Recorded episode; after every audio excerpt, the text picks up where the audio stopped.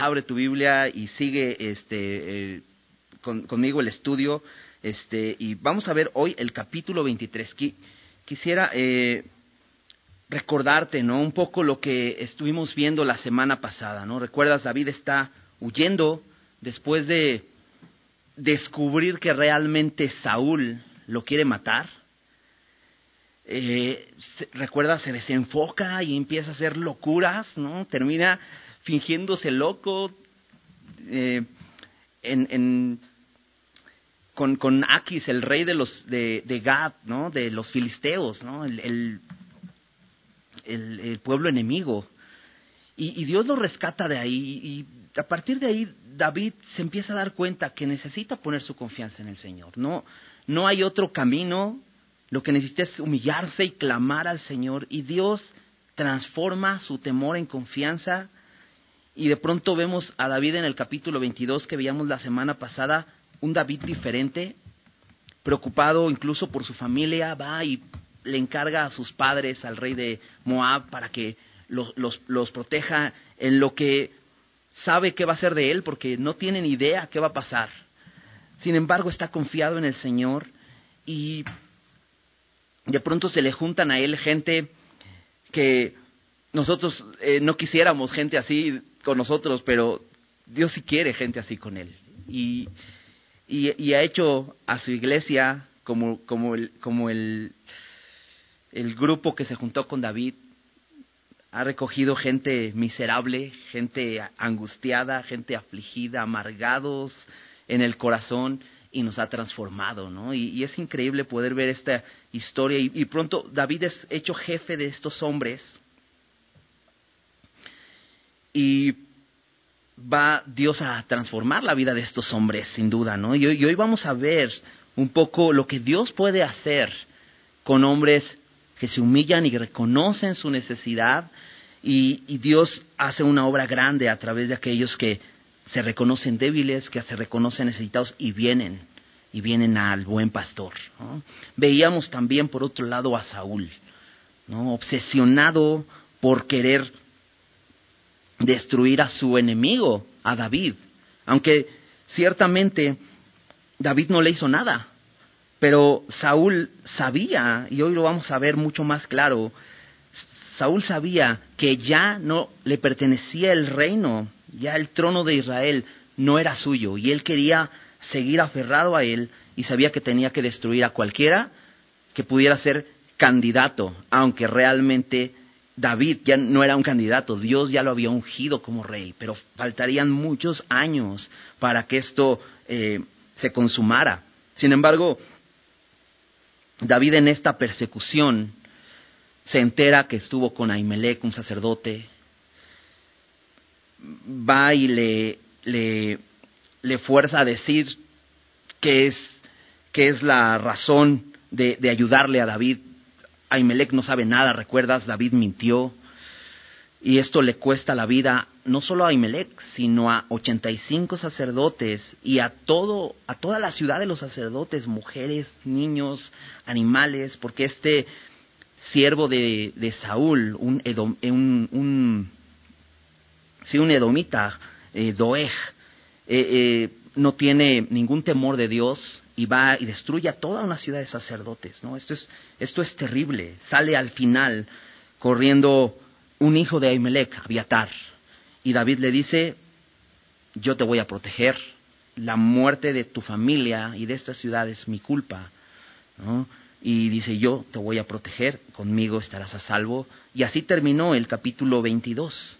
Entonces vamos a, vamos a empezar a, revisar el, este capítulo 23, vamos a ver todo el capítulo. Y bueno, vamos a empezar como, como siempre pidiéndole al Señor que Él sea el que nos, nos hable, nos enseñe, que Él sea el que ponga sus palabras en nuestro corazón y, nos transforme. Y Señor, nos acercamos a ti nuevamente esta noche porque reconocemos que estamos necesitados, Señor. Podríamos estar haciendo cualquier otra cosa, Señor. Pero sin duda, Señor, hemos entendido que no hay nada mejor que estar a tus pies, Señor. Y que estar delante de ti, Señor, escuchándote, conociéndote, reconociendo nuestra debilidad y pidiendo, Señor, que hagas una obra hermosa en nosotros, Señor. Esa obra que tú haces, solamente tú puedes hacer una obra hermosa, Señor. Cualquier intento de nosotros, Señor, se queda corto y es temporal, Señor. Pero solo tú puedes sembrar tu palabra y transformar de tal manera nuestros corazones, Señor, que podamos responder a ti, Señor. Y es lo que queremos, Señor, que nos enseñes esta noche, nos hables y tú dirijas este tiempo, por favor, Padre. Sé tú nuestro Maestro, Señor, y queremos estar sentados a tus pies, Señor, escuchando tu voz, Señor. Te pedimos esto en el nombre de Jesús. Amén. Bien, capítulo 23, versículo 1 dice así, dieron aviso a David diciendo, He aquí que los filisteos combaten a Keila y roban las eras. Y David consultó a Jehová diciendo, ¿iré a atacar a estos filisteos? Y Jehová respondió a David, ve, ataca a los filisteos y libra a Keila. Pero los que estaban con David le dijeron, He aquí que nosotros aquí en Judá estamos con miedo, cuánto más si fuéramos a Keila contra el ejército de los filisteos? Entonces David volvió a consultar a Jehová, y Jehová le respondió y dijo, levántate, desciende a Keila, pues yo entregaré en tus manos a los filisteos. Fue pues David con sus hombres a Keila, y peleó contra los filisteos, y se llevó sus ganados, y les causó una gran derrota, y libró a David, y libró David a los de Keila.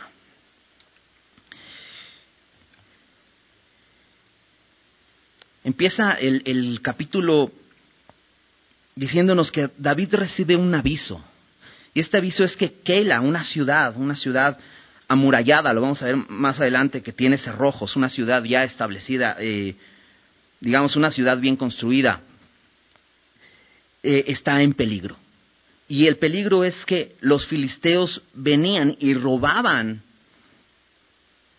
a esta ciudad entraban probablemente encubiertos y robaban y, les quitaban lo que ya habían no solo cosechado, sino lo que ya habían eh, desgranado. ¿Recuerdas? Las eras eran, este lugar donde eh, se, pelaba todo el trigo para que quedara solamente el grano y entonces a partir de ahí poder eh, preparar pan. Pero venían los filisteos y robaban las eras. Entonces David recibe este aviso y David está como en esta incertidumbre. ¿Qué, qué, va a suceder? ¿Qué voy a hacer? Y consulta a Dios.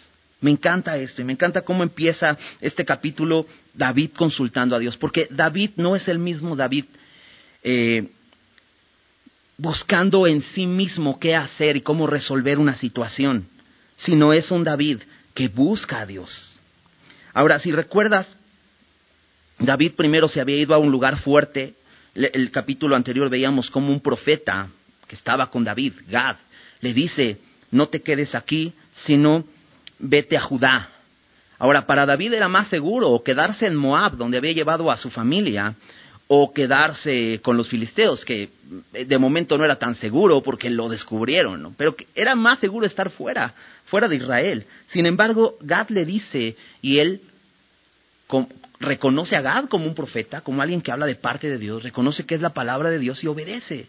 Y aunque era más inseguro estar en Judá, pero era necesario. ¿Por qué? Porque David iba a librar a Keila, a esta ciudad que estaba siendo robada, porque Saúl no estaba haciendo su trabajo. ¿Por qué le dan aviso a David? Y Saúl no hace nada, porque vimos a Saúl lleno de orgullo, sentado en su trono debajo de un tamarisco, con todos sus siervos alrededor de él, su lanza como su cetro de rey, lleno de orgullo, no haciendo su labor, porque él era el responsable de esto. Pero David asume una cosa, yo soy el rey, Dios me ungió como rey, pero David no quiere eh, ser un rebelde, ser alguien que suplante eh, a, a Saúl de una manera en rebeldía, sino lo que hace David es, voy a consultar a Dios. Yo sé que es mi responsabilidad, tengo el deseo de ayudarlos, veo a mi pueblo que está sufriendo por este enemigo que les está robando, pero voy a consultar a Dios. Qué importante es esto. David no se deja llevar simplemente por sus emociones. David busca la voluntad de Dios. Y entonces, versículo 2 dice, y David consultó a Jehová. Y la pregunta es muy, muy específica porque dice, iré a atacar a los filisteos y Jehová respondió a David, ve. La pregunta es muy específica porque la manera que consultaban a Dios era a través del sacerdote. El sacerdote, si recuerdas, tenía en su tenía este efod de lino, que eran sus vestiduras, que era como y el efod era como un chaleco que, que portaba el sacerdote y en el pectoral había unas piedras, que, eh, 12 piedras que representaban al pueblo de Israel, y dentro de una bolsita habían dos piedrecitas que se llamaban Urim y Tumim. Y básicamente era como echar, echar suertes, ¿no? Metían la mano en la bolsita, si sacaban una, una piedra, eh, pues era sí, si sacaban la otra piedra, pues era no. ¿no? Era muy sencillo y la pregunta debería ser, debía ser muy clara. Sin embargo, la respuesta no solamente sí o no, sino la respuesta es una respuesta eh, como si Dios mismo estuviera articulando palabras, una conversación con David. Y, y, me encanta esto porque hoy podemos hablar así con Dios. Decimos, hablamos a Dios a través de la oración y Él nos responde a través de su palabra. Y sí, Dios nos habla así podemos tener esa confianza de acercarnos a Dios, de tener esta comunicación con Él. David lo hizo. Y Dios le dice con toda claridad, ve, ataca a los filisteos. Probablemente el sacerdote está interpretando este sí a, través de sacar esta piedrecita que estaba diciendo que, que sí lo hiciera. Versículo 3 dice, pero los que estaban con David le dijeron, he aquí que nosotros aquí en Judá estamos con miedo. ¿Recuerdas quiénes eran estos hombres? Estos 400 hombres que se unieron a David. Eran hombres afligidos, endeudados, amargados de espíritu. Eran no hombres guerreros, eran hombres que se metieron en problemas económicos, que sin duda no eran para Saúl gente valiosa, porque si hubiera sido gente valiosa los hubiera eh, reclutado para su ejército. Él escogió a valientes. Pero estos hombres no eran de estos, no eran de los que realmente podían pelear, ¿no? Más, más bien eh, eran hombres débiles. Y aquí vemos que también eran hombres temerosos. Y dices, ¿cómo se le fue a juntar a David este tipo de hombres? David necesitaba guerreros. Pero me encanta que estos hombres reconocen su debilidad. Y eso es lo que mejor podemos hacer. ¿no? Muchas veces nos, hacemos los fuertes, decimos yo puedo, yo soy valiente. No reconocemos nuestras debilidades, pero sabes qué importante es venir al Señor, como estos hombres que vinieron a su Señor, a David, que era su líder, y le pudieron decir, ¿sabes qué? Tengo miedo. No, no tengo el valor para hacer para seguirte en esto que quieres que hagamos, que vayamos a pelear contra estos filisteos. Ahora, no era poca cosa, hemos, hemos visto a, los filisteos que era un enemigo realmente muy fuerte. ¿Recuerdas cómo este gigante Goliat describía en su armadura? Tenían gigantes. No solo eso, todos estaban armados, tenían eh, espadas, tenían escudos, tenían una cota de malla, tenían armadura, tenían eh, calzado de guerra, venían de Grecia, esta, es, es, entonces estaban capacitados en la guerra, no era cualquier cosa. Y estos hombres reconocen, ¿sabes que No es cualquier cosa, mi enemigo. Qué importante es reconocer esto. Que los enemigos que enfrentamos cada día, esos enemigos espirituales, no, es, no son cualquier cosa. Enfrentamos con, la, Biblia nos muestra tres enemigos que debemos estar conscientes de ellos. Y debemos saber que no es cualquier cosa pero debemos siempre confiar en el poder de Dios que es más grande que ellos. Sin embargo, saber que estos tres enemigos están constantemente asediándonos. Y hoy vamos a ver un tipo de ellos. ¿no? Eh, uno de estos son los filisteos, y los podemos ver representados con el mundo. Son exterior a nosotros, fuera de nosotros. Otros de ellos vamos a ver a Saúl, que lo podemos representar como la carne, es otro enemigo que tenemos, el mundo, la carne, y otro enemigo que tenemos es el diablo. Y vamos a verlo eh, eh, tipificado con, estos, con esta tribu de, de los cifeos. Eh, lo vamos a leer más adelante, pero Solo quiero que tengas en cuenta que David está enfrentando a diferentes enemigos y, y, se topa contra el primer enemigo y sus hombres están muertos de miedo, reconocen que tienen miedo. Y entonces David no les da palmaditas en la espalda, no les da palabras fuertes, vamos, no. Lo que hace es volvió a consultar a Jehová.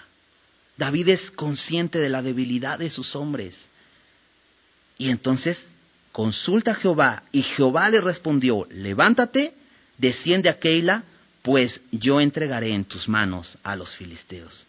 Me encanta, porque a estos hombres les falta fe, y Romanos 10, 17 dice, así que la fe es por el oír y el oír por la palabra de Dios. ¿Qué necesitamos cuando tenemos miedo? Venir a la palabra. Porque necesitamos escuchar las promesas de Dios. Si te das cuenta, lo que hace Dios es, le da una promesa, lo anima, le dice, tú levántate. Levántate, pues yo entregaré a, en tus manos a los filisteos. Es una promesa. Necesitamos confiar en las promesas de Dios. Necesitamos venir a la palabra y recibir fe al escuchar lo que Él nos habla. Entonces, versículo 5, fue pues David, y me encanta, con sus hombres. No fue David solo, no solo David creyó en la promesa de Dios, también estos 400 hombres que tenían miedo fueron y pelearon. No simplemente fueron, pelearon. Tenían miedo, pero confiaron en la palabra Pelearon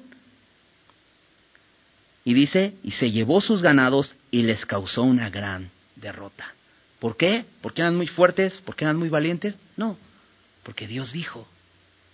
Ellos solamente fueron y comprobaron la fidelidad de Dios. Y es hermoso esto porque cuando nosotros obedecemos lo que la palabra de Dios dice, lo único que terminamos diciendo, cuando vemos que Dios hizo lo que, lo que dijo que iba a hacer, terminamos diciendo Dios es fiel. Nos convertimos en testigos fieles de la fidelidad de Dios. Yo lo vi. Yo vi cómo Dios me dijo, haz esto. Era difícil, tenía miedo, pero lo hice y al final te puedo decir, Dios es fiel.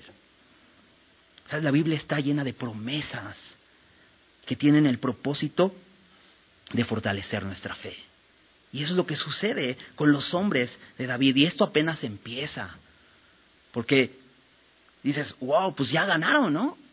Ya, entonces, pues a cada quien denle su medalla y regrese a su casa. Y dices, no, realmente no son los Juegos Olímpicos. La guerra continúa y vamos a ver qué sucede. Versículo 6.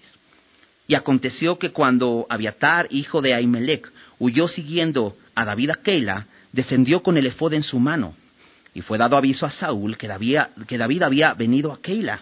Entonces dijo Saúl, Dios lo ha entregado en mi mano, pues se ha encerrado entrando en ciudad con puertas y cerraduras.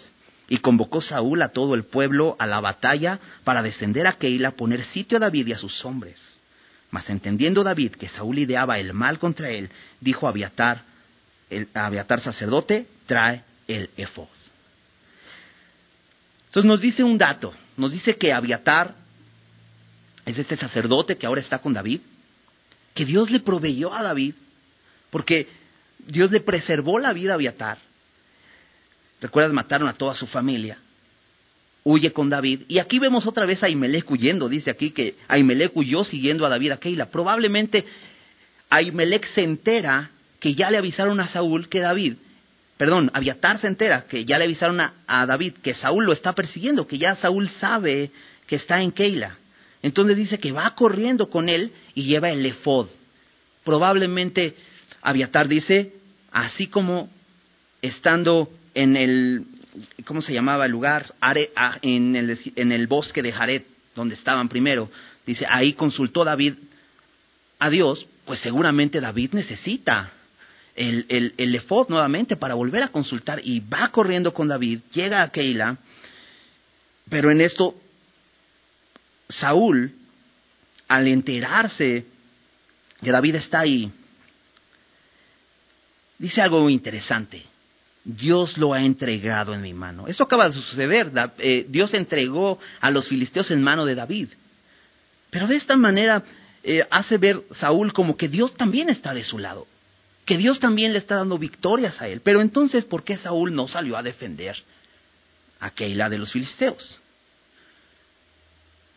Mientras David consulta a Dios y busca dirección de Dios, Saúl solo deduce. Solamente ve la circunstancia y dice, Dios lo entregó en mi mano. Qué triste, pero a veces así actuamos. A veces vemos las circunstancias y decimos, ah, pues yo creo que Dios está permitiendo que pasen estas cosas. Y entonces hasta ocupamos la Biblia y la sacamos de contexto y decimos, sí, pues todo nos ayuda bien y todo esto, ¿no? David actuaba así, Saúl, actuaba así, deducía, mira, David se fue a encerrar en Keila, entonces, pues está, está encerrado, Dios lo entregó en mi mano. Y fíjate, versículo 8, y convocó Saúl a todo el pueblo a la batalla para descender a Keila, para defender a Keila. Eh, para descender, perdón, a Keila y poner sitio a David y a sus hombres. ¿Tantos? Solamente eran 400 hombres. O 401, ¿no? Hasta donde, hasta donde sabíamos. Ahorita vamos a ver que aquí eran 600 ya. O sea que se le unieron otros 200 hombres endeudados, afligidos y amargados a David. Pero todo el pueblo se necesitaba. No solo eso, dice todo el pueblo para la batalla. Para Saúl, David y sus hombres eran su enemigo. Eran como unos filisteos para Saúl. Saúl está peleando la batalla equivocada. Pero me encanta el versículo 9. Dice, mas entendiendo David que Saúl ideaba mal contra él. David es un hombre entendido. Pero me encanta porque dice, mas entendiendo. ¿Cómo lo entendió? ¿Quién se lo dijo? ¿Quién le avisó? En otros casos dice que le avisaron a Saúl, pero aquí David entiende. ¿Recuerdas? David tenía el Espíritu Santo en él. David había sido ungido y a partir de ese momento el Espíritu Santo había venido a morar en él. Y entonces David, por medio del Espíritu Santo, entiende que Saúl va a perseguirlo. Y me encanta lo que hace David, porque le dice al sacerdote Abiatar, trae el efod. Nuevamente va a consultar a Dios. Pero bueno, es el Espíritu Santo el que te está hablando a tu corazón. ¿Sí? Pero es importante que sea confirmado eso. Porque Dios no se va a contradecir. Y si el Espíritu Santo le está diciendo algo a David, Dios se lo puede confirmar a través de una pregunta consultando a Dios, ¿cierto? Es importante recibir siempre una confirmación. David no se quiere equivocar. David no quiere que sean sus emociones como en el pasado. Simplemente eh, pensando que está bien lo que está haciendo. Está dispuesto, sí, pero ok, vamos a consultar a Dios. Yo entiendo que, que, Saúl viene para acá, que va a combatir a la ciudad. Yo creo que el Espíritu Santo le estaba diciendo, pero David consulta a Dios. La fe es por el oír y el oír por la palabra de Dios. Necesitamos la palabra. Necesitamos la palabra de Dios con nosotros. Me encanta porque, recuerdas, en, en el libro de los Hechos, hay, una ciudad que visita Pablo. E, e, e, era, era Berea. Y en esta ciudad de Berea, después de visitar Tesalónica, menciona que estos de Berea eran más nobles que los de Tesalónica. Porque dice que ellos, esto lo dice en Hechos 17, que ellos escudriñaban las escrituras cada día. Y me encanta esto porque ellos se reunían, regularmente los judíos, tenían sus sinagogas y se reunían el, sábado, el día sábado, el día de reposo. Se reunían a estudiar las escrituras. Tenían un, era un tiempo de reposo para conocer a Dios y se reunían a estudiar la Biblia. Pablo entraba este día de, de, reposo a las sinagogas para enseñar. Pero estos de Berea menciona que eran más nobles que los de Tesalónica porque cada día escudriñaban las escrituras. Entonces ellos no se quedaron simplemente con el sábado, sino empezaron a ir a la sinagoga todos los días para ver si lo que decía Pablo era verdad. Y me encanta porque David es así. Siento algo en el corazón, siento el deseo de hacer esto. Entiendo que Saúl va a venir. ¿Qué tengo que hacer? Ok, vamos a consultar a Dios. Es importante esto. Ahora, lo que dice David es, trae el efod. Y lo que podemos decir nosotros en nuestros días es, tráeme la Biblia. Porque Dios nos habla a través de su palabra. Es tomar la palabra para buscar respuestas. ¿No?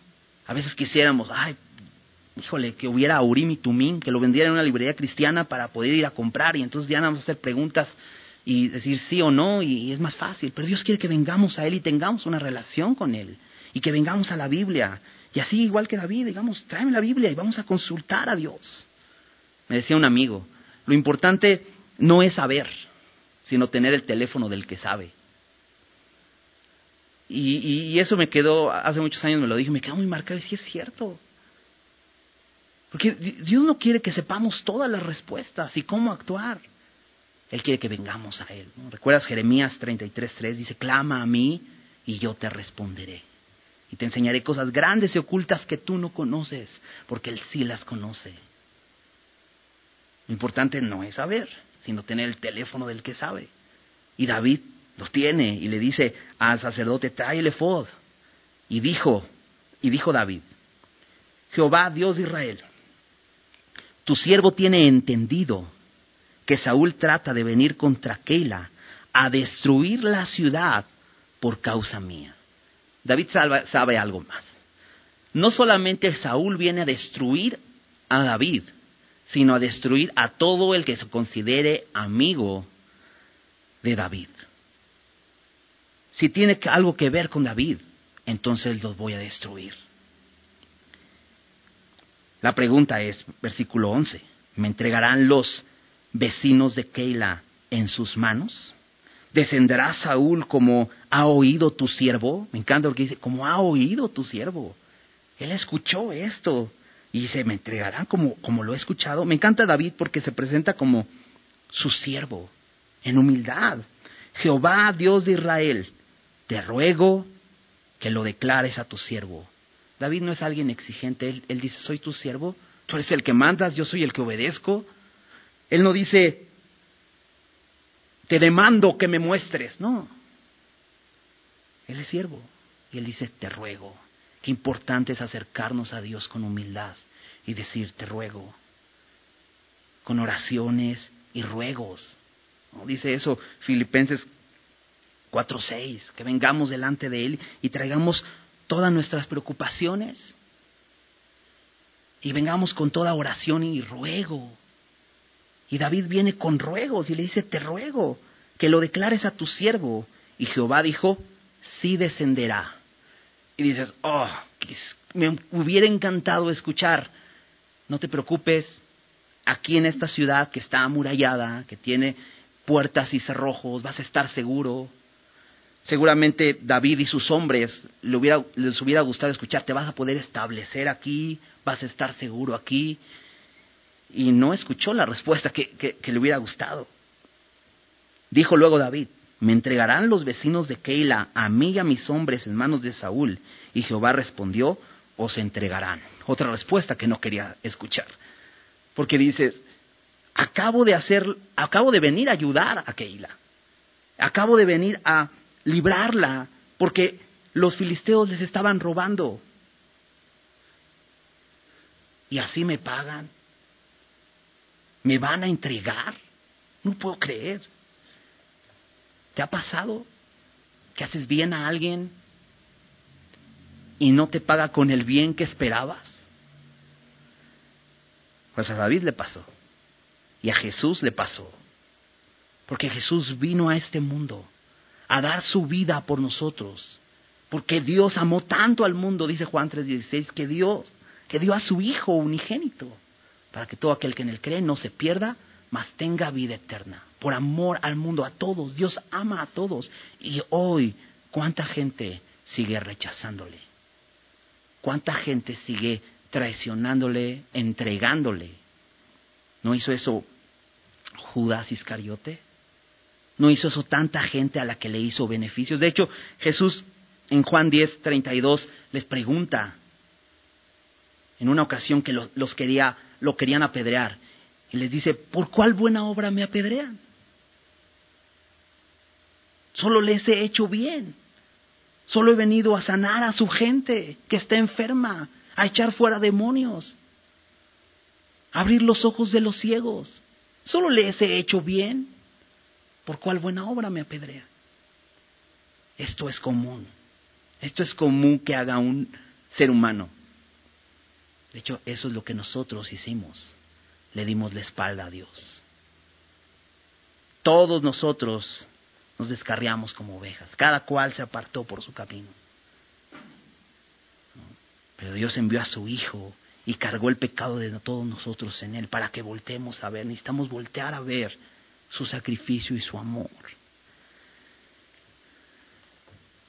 Qué fuerte, ¿no? Es de pronto que aquel a que le has ayudado te dé la espalda. Pero sabes, es nuestro llamado como creyentes a ayudar a los demás, principalmente a nuestros hermanos. Acompáñame rápidamente a Gálatas, capítulo 6.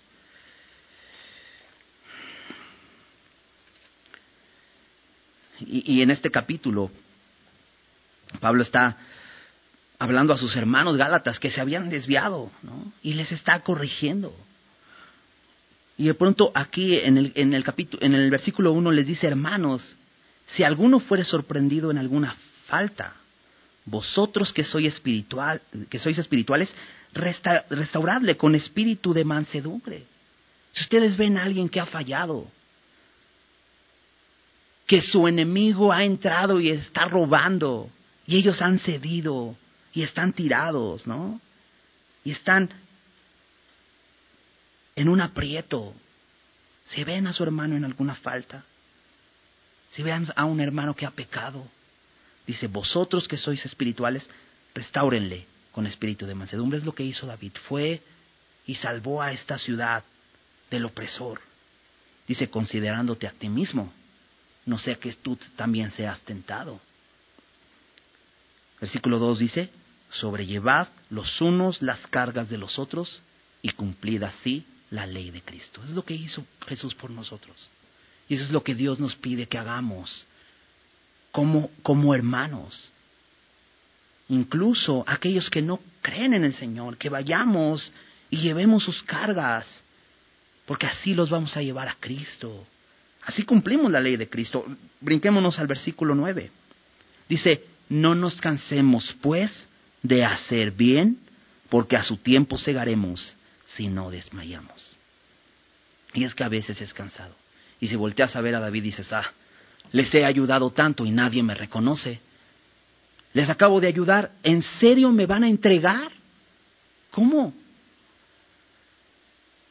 Versículo 10, así que, según tengamos oportunidad, hagamos bien a todos y mayormente a los de la familia de la fe. Somos llamados a eso. Puede ser que no respondan como queremos, como quisiéramos. No importa, no nos cansemos de hacer bien.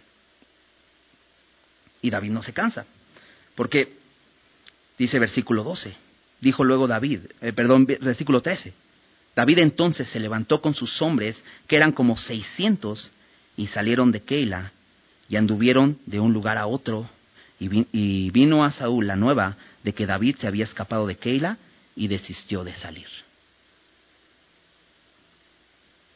Aunque David y sus hombres podían disfrutar de bienestar dentro, dentro de una ciudad, de seguridad, de estabilidad, decidieron renunciar a, ese, a esa oportunidad o a ese derecho por haber salvado la ciudad, por el bien de esta ciudad. Porque al salir de la ciudad Saúl desiste de atacarlos.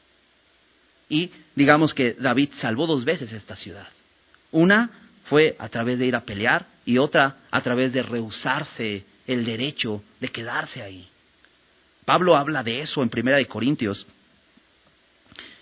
Y, cuando, cuando los corintios tenían dudas acerca si comemos carne y, pues fue sacrificada a los ídolos y todo, Pablo simplemente decía, mira, si, si eso hace tropezar a mi hermano, yo prefiero reservarme el, derecho, no pasa nada si como carne o no, pero mira, si a mi hermano le es ocasión de, caer el que yo coma carne, prefiero no comer carne. Si a alguien le es ocasión de caer algo, yo prefiero abstenerme de eso, renunciar a ese derecho, con tal de que mi hermano esté bien. Y es lo que hace David, renuncia a ese derecho y prefiere, y, dice que anduvieron de un lugar a otro. Y no, no está padre, la verdad, ¿no? No tener estabilidad.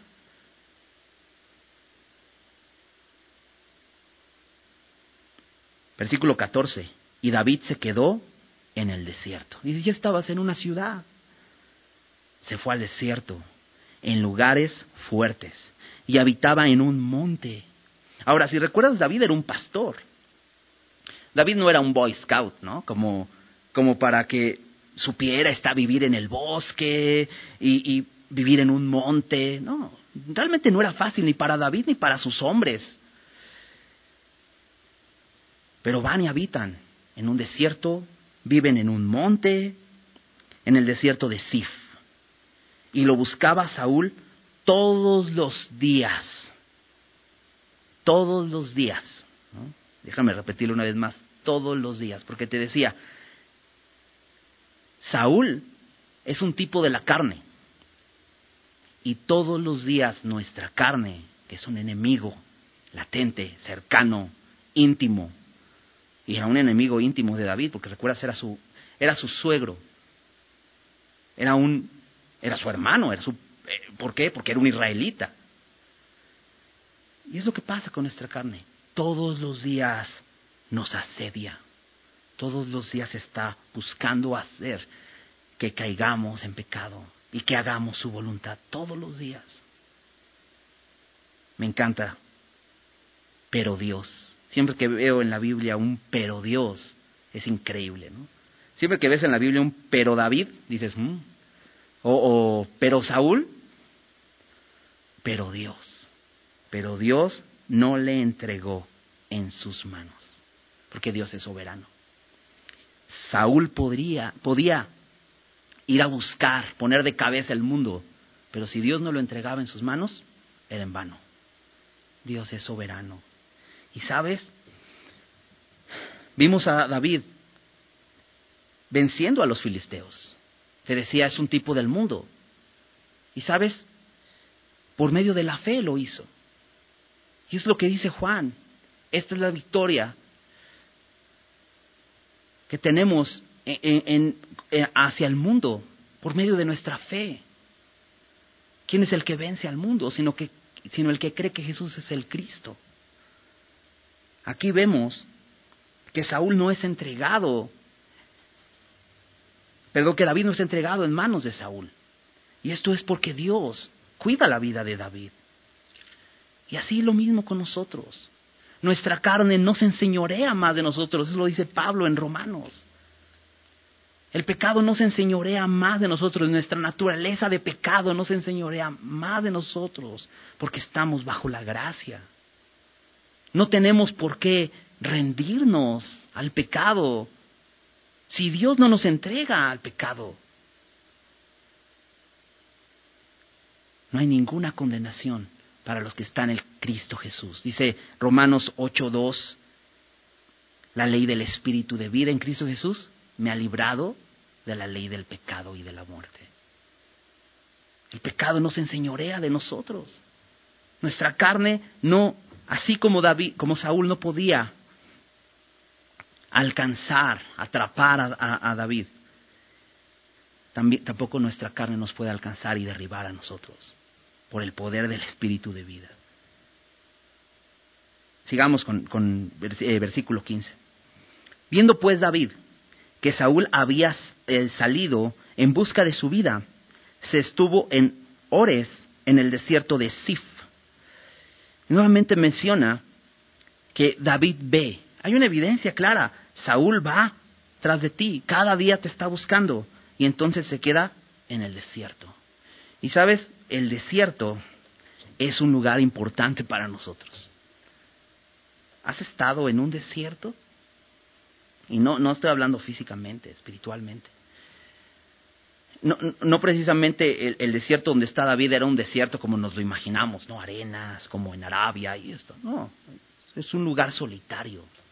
Es un lugar donde no, no puedes, como te decía, no puedes tener estabilidad ni seguridad. Son lugares realmente difíciles. Dios tenía mucho que tratar en la vida de David. Oye, pero dices, pero David era todo, todo un personaje, ¿no? un, un, hombre de fe, un hombre que temía a Dios. pues ya estaba listo. Dios quería perfeccionar su fe. Acompáñame a Pedro, primera de Pedro, capítulo 1. Qué importante es recordar esto. Versículo 6. Dice, en lo cual vosotros os alegráis. Eh, ¿Qué está diciendo Pedro? Acerca de nuestra salvación, la salvación que hemos recibido por la gracia de Dios en Cristo Jesús. Hemos recibido salvación y dice, en lo cual vosotros os alegráis, porque tenemos una esperanza. Dice, aunque por, aunque ahora, por un poco de tiempo, si es necesario, tengáis que ser afligidos en diversas pruebas. Tenemos una esperanza y un día vamos a disfrutar de esa salvación de manera completa. Pero hoy, nuestro presente, es necesario vivir desiertos, vivir momentos de aflicción. Si es necesario, tengáis que ser afligidos en diversas pruebas. Y David ya empezó ese camino. Y ahora está en el desierto. Pero fíjate el propósito, versículo 7. Para que sometida a prueba vuestra fe, mucho más preciosa que el oro, el cual, aunque perecedero se prueba con fuego, sea hallada en alabanza, gloria y honra cuando sea manifestado Jesucristo. ¿Sabes? A Dios nuestra fe le es valiosa. Mucho más que el oro. Y dice Pedro, el oro se prueba con fuego. Así nuestra fe es probada. ¿Para que Se purifique, para que crezca. Y cuando Jesús venga, esa fe sea hallada en alabanza, gloria y honra. ¿Sabes lo que le va a adorar cuando nos encontremos con Él? Una, una fe purificada. Y eso que Dios hace en nuestras vidas. Y David está siendo purificado en su fe. No era fácil vivir en un desierto. No era fácil estar siendo perseguido. Sin embargo, era necesario. Por eso dice Pedro, si es necesario, tengáis que ser afligidos en diversas pruebas. Y entonces David dice, se estuvo en Ores, en el desierto de Sif. No salió corriendo. Dice, Dios me quiere aquí, aquí me voy a quedar. Versículo 16. Entonces se levantó Jonatán, hijo de Saúl, y vino a David a Ores y fortaleció su mano en Dios. Proverbios 17, 17 dice, en todo tiempo ama el amigo y es como un hermano en tiempo de angustia. Y aquí está el amigo de David, Jonatán, el hijo de Saúl aquel que le rindió sus armas y que prácticamente le dijo, tú eres el rey, aunque yo soy el heredero al trono, pero para mí tú eres el rey. Ese amigo vino y me encanta porque este amigo había intentado ayudar a David en diferentes ocasiones. Una vez hablando con Saúl, haciéndolo entrar en razón, ¿recuerdas? Fue en vano. Otra vez tratando nuevamente de hablar, pero yéndose con la mentira y entonces participando de la mentira de David. Y nuevamente es en vano. Pero me encanta porque aquí Jonatán ya no intenta más eh, planes para ayudar a David. Simplemente dice, fortaleció su mano en Dios. ¿Qué? Oró por él. Vino a fortalecerlo orando por él. Me encanta. Me encanta, porque te decía este proverbio, proverbio 17, 17, en todo tiempo ama el amigo. Y es como un hermano en tiempo de angustia. Y David está en angustia. Y de pronto su amigo Jonatán viene y lo anima en el Señor. No solo eso, le dice, no temas, pues no te hallará la mano de Saúl mi padre. Anteriormente Jonatán le decía, no te va a matar, no te va a matar. Aquí ya entendió Jonatán, sí te quiere matar, pero no te va a hallar. Dice, y tú reinarás sobre Israel. Esta es la razón. La razón no estaba en Saúl, no es que no pudiera, sino que Dios había ungido a David. Dios le dio una promesa a David. Saúl no podía ir sobre esa promesa. Entonces, Jonatán es alguien que tiene certezas. Y dice, yo seré segundo después de ti. Y aún Saúl, mi padre, así lo sabe. Saúl lo sabía. No lo quería aceptar. Estaba en contra de la voluntad de Dios. Pero qué importante es Jonatán en medio de este momento, en medio del desierto. Qué importante es un amigo. Qué importante es un hermano. Hemos pasado por tiempos bien duros. Eres este tipo de amigo en tiempo de angustia. Vas con tus hermanos, les animas. Acabamos de vivir, nuestra familia acabamos de vivir una pérdida. Mi suegra partió con el Señor y hay dolor y hay, y hay e, e, ese, esa eh, extrañarla y todo esto, ¿no? Que viene. Es, es, una prueba fuerte, es una prueba dura. Sabemos que ella está con el Señor porque confió en el Señor. Sin embargo, es tan hermoso cuánta gente nos escribe, cuánta gente nos habla, nos anima. Y no solamente nos dan abracito, la palmadita en la espalda. Yo veo esto. Fortaleció su mano en Dios. Oran por nosotros y nos recuerdan la palabra de Dios, nos recuerdan la fidelidad de Dios, nos recuerdan que ella está con el Señor. Y aunque lo sabemos, y yo sé que ellos saben que lo sabemos, pero no dudan en recordárnoslo. Y Jonatán no duda en recordarle la fidelidad de Dios a David. Qué importante es esto. Son tiempos importantes donde podemos ser amigos, ser como hermanos en tiempo de angustia y acercarnos e ir con nuestros hermanos y animarles. Y si hay alguno desanimado, levantarle y decir, vamos al Señor. Él es fiel.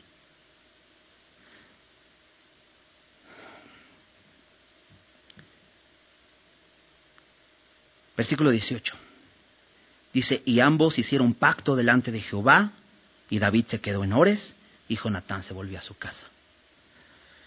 Esto solamente quiere decir que volvieron a confirmar este pacto que ya tenían.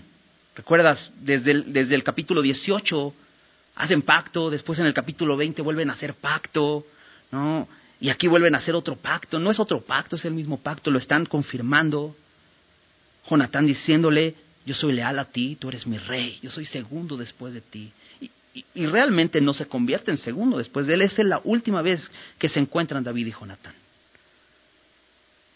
En, empezando el, el segundo libro de Samuel, David se entera que Jonatán ha muerto y llora la muerte de Jonatán. ¿Te imaginas qué, bien le hubiera sido a Israel tener a David como rey y, y, a, y, a su, ¿qué podríamos decir?, primer ministro a su lado, Jonatán, este hombre de Dios. Sin embargo, no sucede, él muere en batalla con su padre Saúl.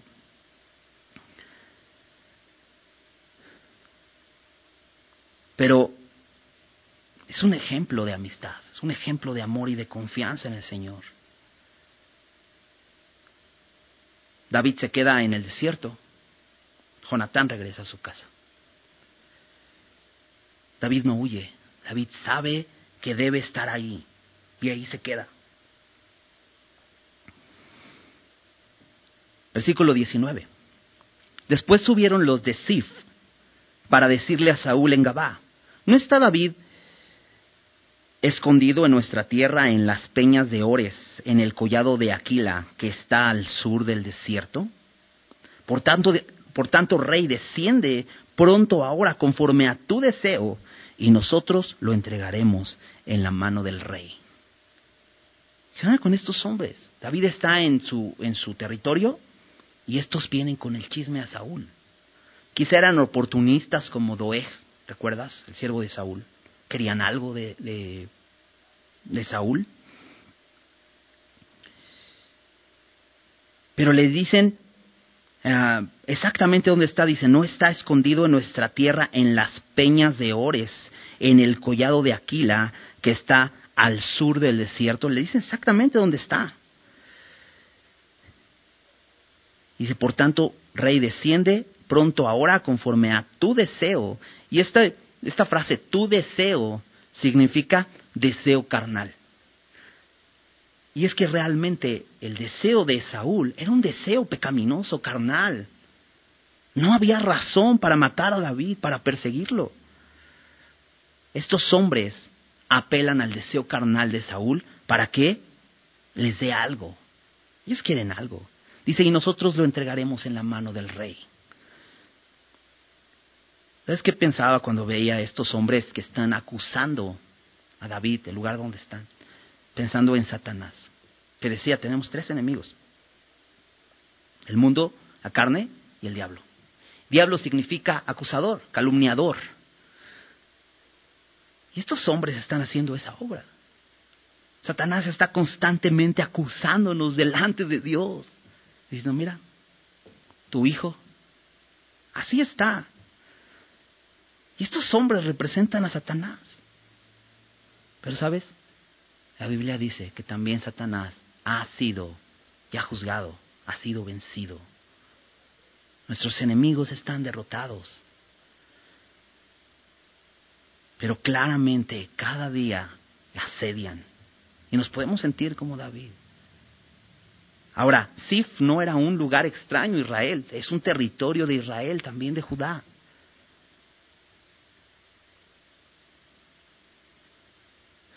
Dice, y Saúl dijo, bendito seáis vosotros de Jehová, que habéis tenido compasión de mí. Saúl, solamente palabras de bendición en su boca, pero en su corazón no hay bendición. Bendito seáis vosotros de Jehová. Es un religioso. Realmente no le preocupó mandar matar a los sacerdotes de Jehová. ¿Te acuerdas que te decía la semana pasada? La palabra Jehová ya no hace eh, nada en su, en, su, en su corazón. Porque también había jurado por Dios, por Jehová, que no iba a matar a David y aquí lo, y lo sigue persiguiendo. Es un religioso, simplemente habla, pero no teme, no teme a Jehová. Dice que habéis tenido compasión de mí, que habéis tenido compasión del pobrecito Saúl. David no le estaba persiguiendo. Pero fíjate, versículo 22. Id pues ahora, aseguraos más, conoced y ved el lugar de su escondite y quién lo haya visto allí, porque se me ha dicho que él es astuto en gran manera. Vayan, investiguen bien, porque se me ha dicho. Por ahí me dijeron que él es astuto en gran manera. No, no era por la astucia de David. Saúl sabía que era porque Dios estaba con David. No era cuestión de astucia. Observad, pues, e informaos de todos los escondrijos donde se oculta y volved a mí con información segura. Saúl ya se cansó, dice, no quiero ir en vano. Dice, y yo iré con vosotros, y si estuviera en la tierra, yo le buscaré entre todos los millares de Judá. Y ellos se levantaron y se fueron a Sif delante de Saúl. Más enemigos, Saúl, eh, David está en el desierto y tiene a Saúl asediándolo todos los días, lo busca. Tiene a los filisteos como enemigos. Y no solo eso, ahora los cifeos, bien feos. Acompáñame al Salmo 54. David escribe este salmo aquí. Y dice el título, al músico principal en Ejinot, masquil de David, cuando vinieron los cifeos y dijeron a Saúl, ¿no está David escondido en nuestra tierra? Y dice David, oh Dios, sálvame por tu nombre, con tu poder defiéndeme. Me encanta David, porque es alguien honesto con Dios. Es alguien que reconoce su debilidad. Dice, muchos enemigos, ¿qué puedo hacer? Sálvame por tu nombre con tu poder, defiéndeme. Con mi poder es imposible. No, no, no tengo tantas fuerzas. Enemigos aquí, enemigos allá, enemigos allá. Con tu poder. Dice, oh Dios, oye mi oración, escucha las razones de mi boca. ¿Qué está haciendo David? Clamando nuevamente, consultando a Dios, acercándose a Él. Por nada estéis preocupados, por nada estéis afanosos, dice Pablo, sino sean conocidas vuestras peticiones delante de Dios en toda oración y ruego con acción de gracias. Es lo que necesitaba David, venir a orar, y lo está haciendo. Dice, porque extraños se han levantado contra mí. ¿Por qué extraños? Porque, sabes, e, estos hombres, tanto Saúl como los filisteos, como los ifeos, no tienen, no tienen cercanía a Dios, pero David sí. Entonces son extraños. Como dice Pablo en Efesios, viven ajenos de la vida de Dios, son extraños. Extraños se ha levantado contra mí y hombres violentos buscan mi vida. No han puesto a Dios delante de sí, por eso son extraños, porque no han puesto a Dios delante de sí. Y a lo mejor puedes decir, yo soy extraño porque no he puesto a Dios delante de mí. Ven a Él. Hay perdón para ti. Hay vida eterna para ti porque Jesús vino a morir. No seas un extraño. Ven a tener una relación con Él. David identifica a estos hombres como extraños por esto, porque no han puesto a Dios delante de sí. Dice, he aquí, Dios es el que me ayuda. El Señor está con los que sostienen mi vida. No solo está conmigo, está con todos estos hombres que han venido a mí y podemos confiar en Él. Él devolverá el mal a mis enemigos. Córtalos por tu verdad. Voluntariamente sacrificaré a ti. Alabaré tu nombre, oh Jehová, porque es bueno. Me encanta como dice David, voluntariamente sacrificaré a ti. No es que esté haciendo un sacrificio, sino lo que está haciendo David, las obras que está hecho. Te, dije hace un rato, él sacrificó su vida para ir a salvar a los de Keila y después para salir de ahí y no quedarse en un lugar seguro.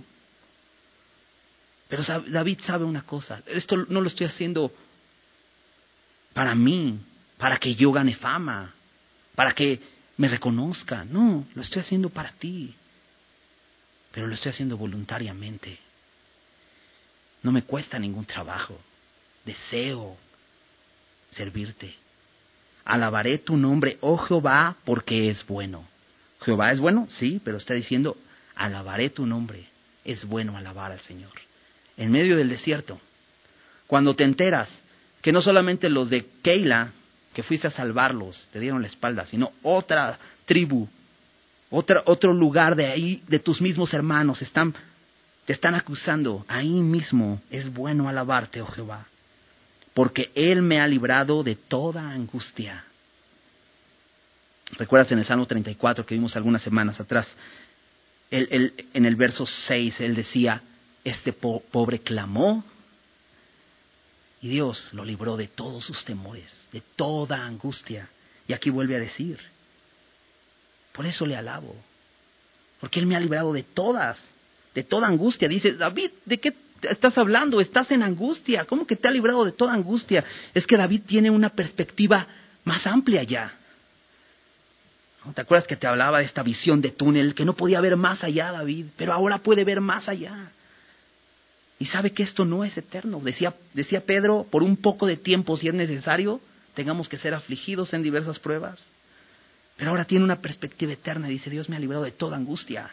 Y fíjate, y mis ojos han visto la ruina de mis enemigos. Mm, pues están persiguiéndote. ¿Cómo han visto la ruina? Perspectiva, una perspectiva eterna. Cuando volteamos y ponemos la mirada en Jesús y dejamos de ver nuestros problemas y volteamos a ver la cruz, nuestros problemas se hacen así. Podemos ver que el mundo, el diablo y la carne están derrotados. No, no pueden vencernos. Podemos decir como David, mis ojos han visto la ruina de mis enemigos, me ha librado de toda angustia. Es bueno alabarlo, aún en medio de la angustia, entonces le voy a servir voluntariamente. David tiene una perspectiva correcta.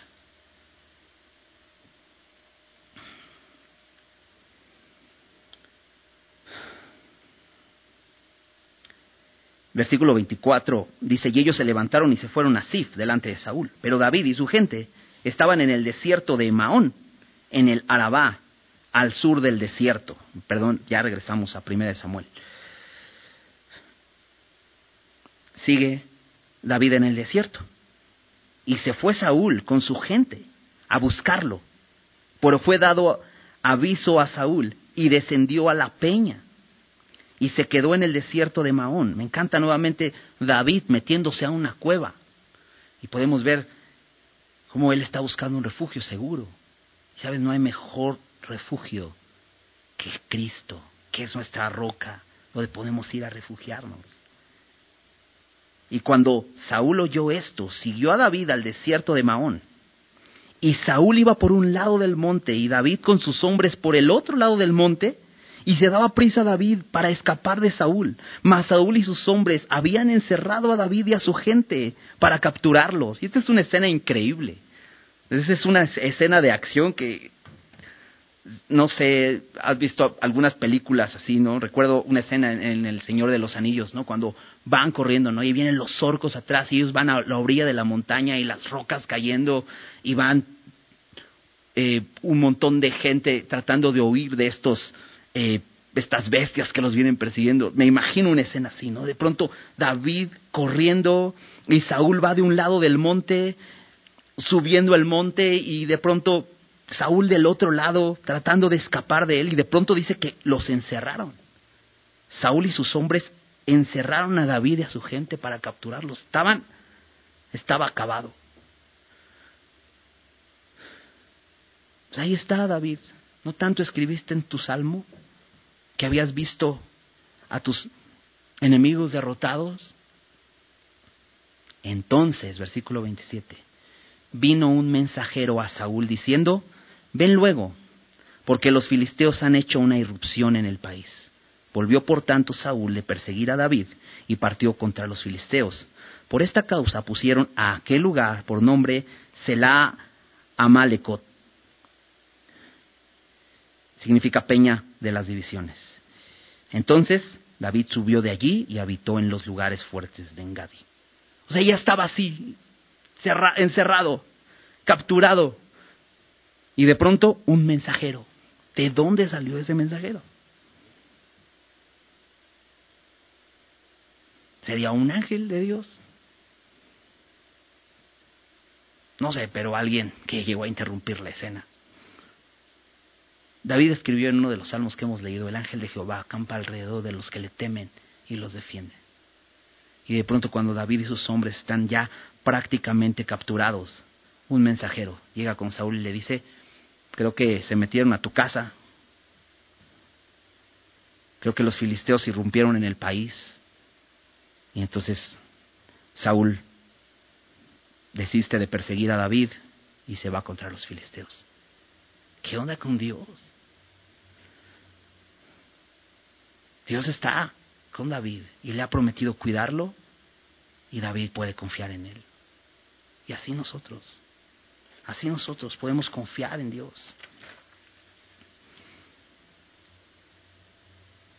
David está en el desierto. ¿Sabes? Jesús estuvo en el desierto. Por 40 días fue tentado por el diablo. ¿No? ¿Recuerdas? En, al principio de los evangelios, en, Marcos 1, versículo 12 y 13, habla de, de, esta escena de una manera muy corta. ¿no? Incluso menciona que los ángeles le servían.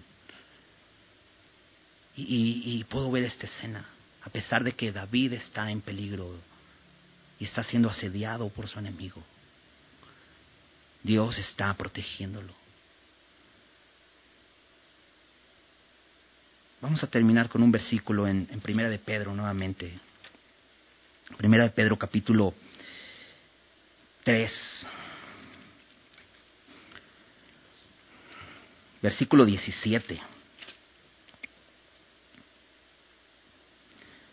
Dice, porque mejor es que padezcáis haciendo el bien, si la voluntad de Dios así lo quiere, que haciendo el mal. Déjame leer el 18, porque también Cristo padeció una sola vez por los pecados, el justo por los injustos, para llevarnos a Dios, siendo a la verdad muerto en la carne, pero vivificado en espíritu. El ejemplo es Jesús. Él padeció. Y dice, y dice Pedro, mejor es que padezcáis haciendo el bien. Y me encanta entre, entre esas comas, dice, si la voluntad de Dios así lo quiere. Dios quería que David padeciera, que estuviera en el desierto, sí. ¿Por qué? Porque ahí va a purificar su fe. ¿Estás viviendo una prueba? Seguramente sí. Porque Pedro decía que Dios valora nuestra fe y la pone a prueba. No nos angustiemos. Dios está haciendo su obra. Dios está purificando nuestra fe. La voluntad de Dios así lo quiere.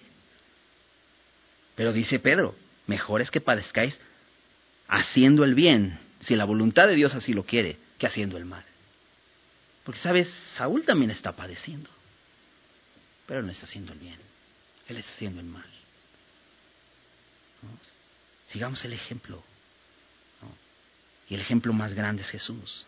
También Cristo padeció una sola vez por los pecados, el justo por los injustos con un propósito bien grande, llevarnos a Dios.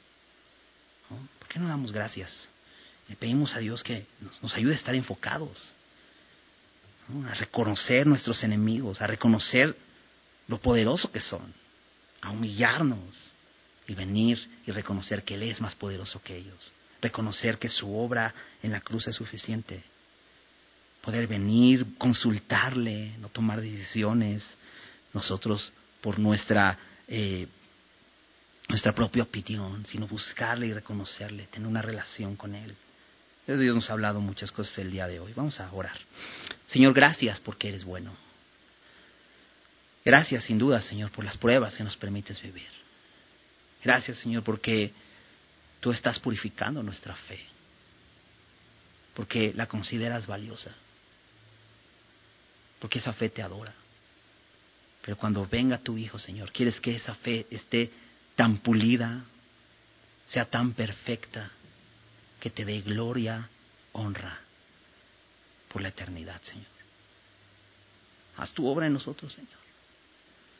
Ayúdanos a reconocer nuestra debilidad. Ayúdanos a, reconocer nuestros temores. Y entonces vengamos a tu palabra y, vengamos a recibir de tu palabra fe Ayúdanos a reconocer que estamos en una batalla y que tenemos enemigos reales que nos asedian y nos persiguen cada día, Señor. Pero tú ya has vencido. Abre nuestros ojos para poder ver desde una perspectiva eterna. Muchas son las aflicciones del justo, pero de todas ellas lo librará Jehová. Lo hemos leído, Señor, y lo creemos. Gracias te damos por tu palabra. Gracias por este tiempo, Dios.